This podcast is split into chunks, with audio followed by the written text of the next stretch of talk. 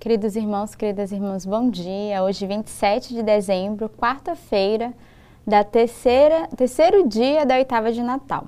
Então, estamos vendo aí oito dias celebrando o Natal, oito domingos para bem viver essa graça do Verbo que se encarnou no meio de nós. Espero que você tenha vivido uma grande graça de Natal já nos preparando para o ano de 2024. Então, essa semana é uma semana de preparação para vivermos juntos essa virada, não só do ano, mas também uma virada em nossa vida. E desde já quero fazer um convite a você que está nos acompanhando e que mora perto de uma das nossas casas de missão a participar do retiro de virada do ano. Né? Cada casa está promovendo um retiro aqui no Rio de Janeiro, será um Recria-me, então um retiro para trabalhar, recriar a nossa história, né, viver essa graça de 2024 começar de uma forma nova. E lembrando que em 2024 nós temos um novo compenho de uma nova Lex Divina com o tema Sinfonia da Oração.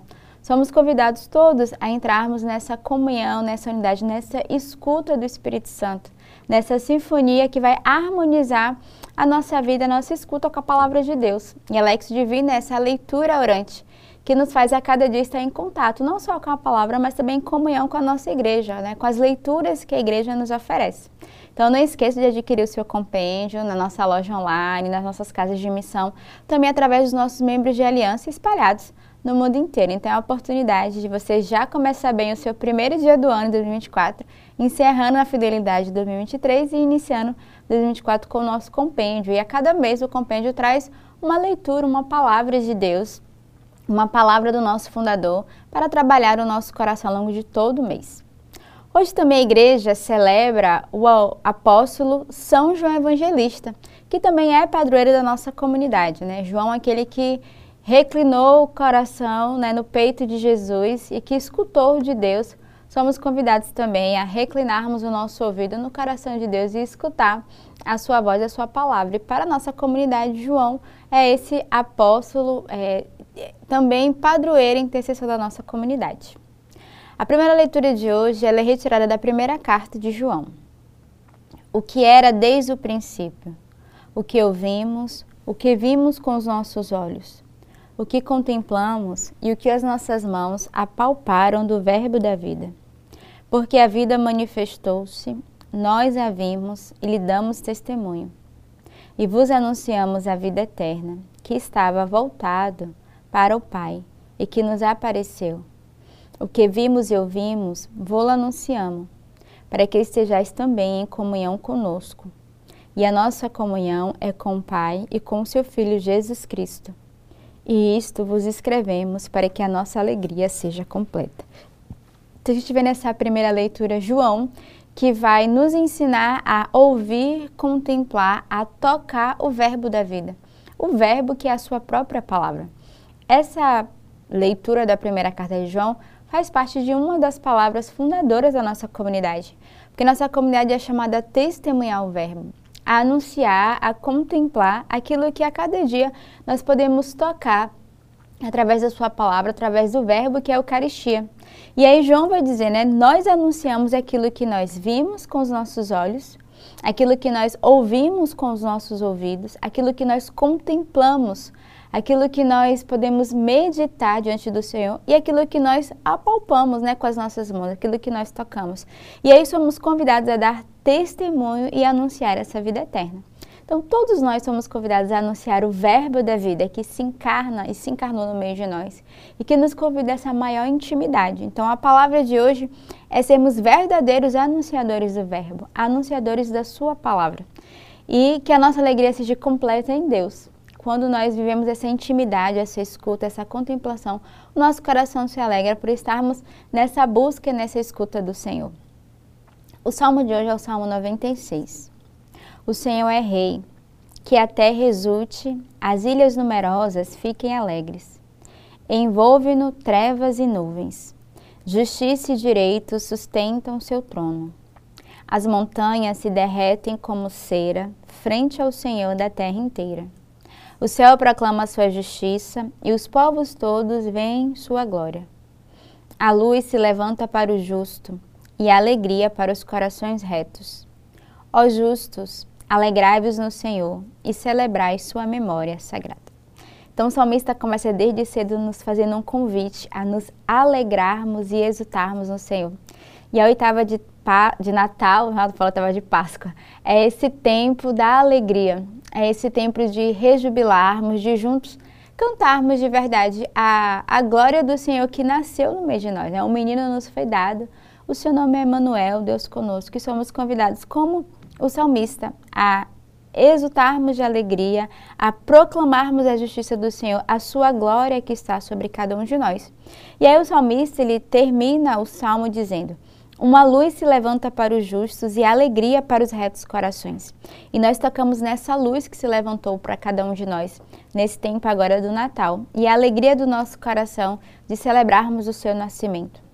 Ó justos, alegrai-vos no Senhor, celebrai sua memória sagrada. O evangelho de hoje também é retirado do evangelista São João. No primeiro dia da semana, Maria Madalena vai ao sepulcro de madrugada.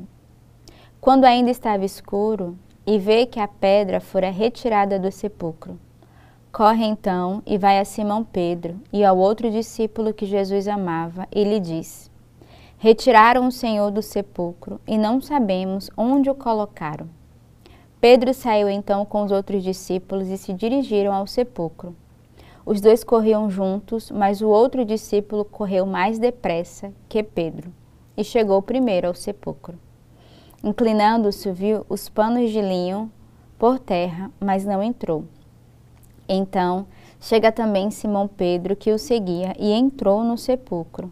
Vê os panos de linho por terra e o sudário que cobria a cabeça de Jesus. O sudário não estava com os panos de linho no chão, mas enrolado em um lugar à parte.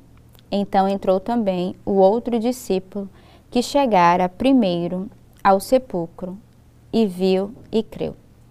Então, o evangelho de hoje vai narrar essa visita de Maria Madalena ao sepulcro, que é a primeira ao chegar e que vai chamar os outros discípulos. E nesses dois discípulos tem João e Pedro.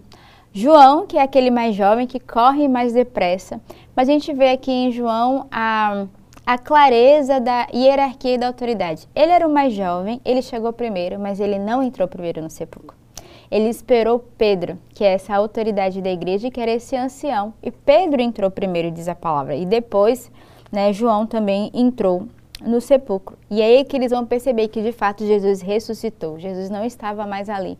Então a gente vê o coração de João deste discípulo, desse apóstolo tão jovem, mas que era submisso e que tinha um coração é, completamente unido ao Senhor e que foram as primeiras testemunhas. Maria Madalena, João e Pedro foram as primeiras testemunhas da ressurreição de Jesus. E é interessante conhecermos um pouquinho quem é de fato João, quem é São João. Ele é o evangelista cujo o seu nome significa Deus é misericordioso. Uma profecia que foi se cumprindo na vida do mais jovem dos apóstolos, filho de Zebedeu e de Salomé, irmão de Tiago Maior. Ele também era pescador, como Pedro e André. Nasceu em Betsaida e ocupou um lugar de primeiro plano entre os apóstolos. Jesus teve tal predileção por João que esse assinalava-se como o discípulo que Jesus amava.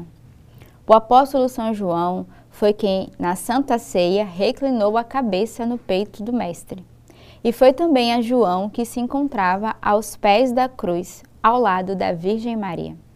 Que Jesus disse: Eis, filho, eis aí tua mãe, e olhando para Maria, disse: Mulher, eis aí o teu filho.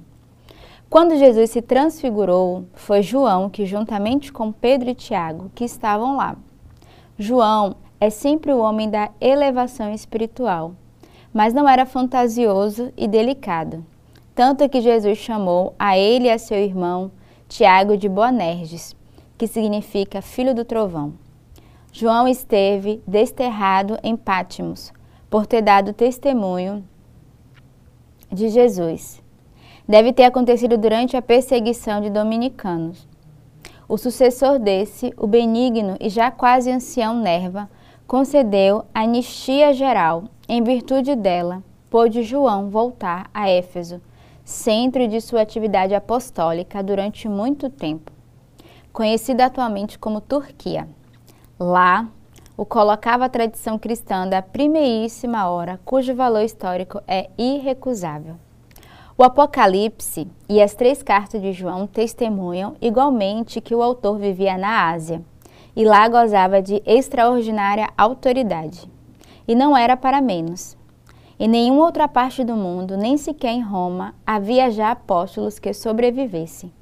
E é de imaginar a veneração que tinham os cristãos no fim do século I, por aquele ancião que tinha ouvido falar, o Senhor Jesus e o tinha visto com seus próprios olhos, e lhe tinha tocado com as suas próprias mãos.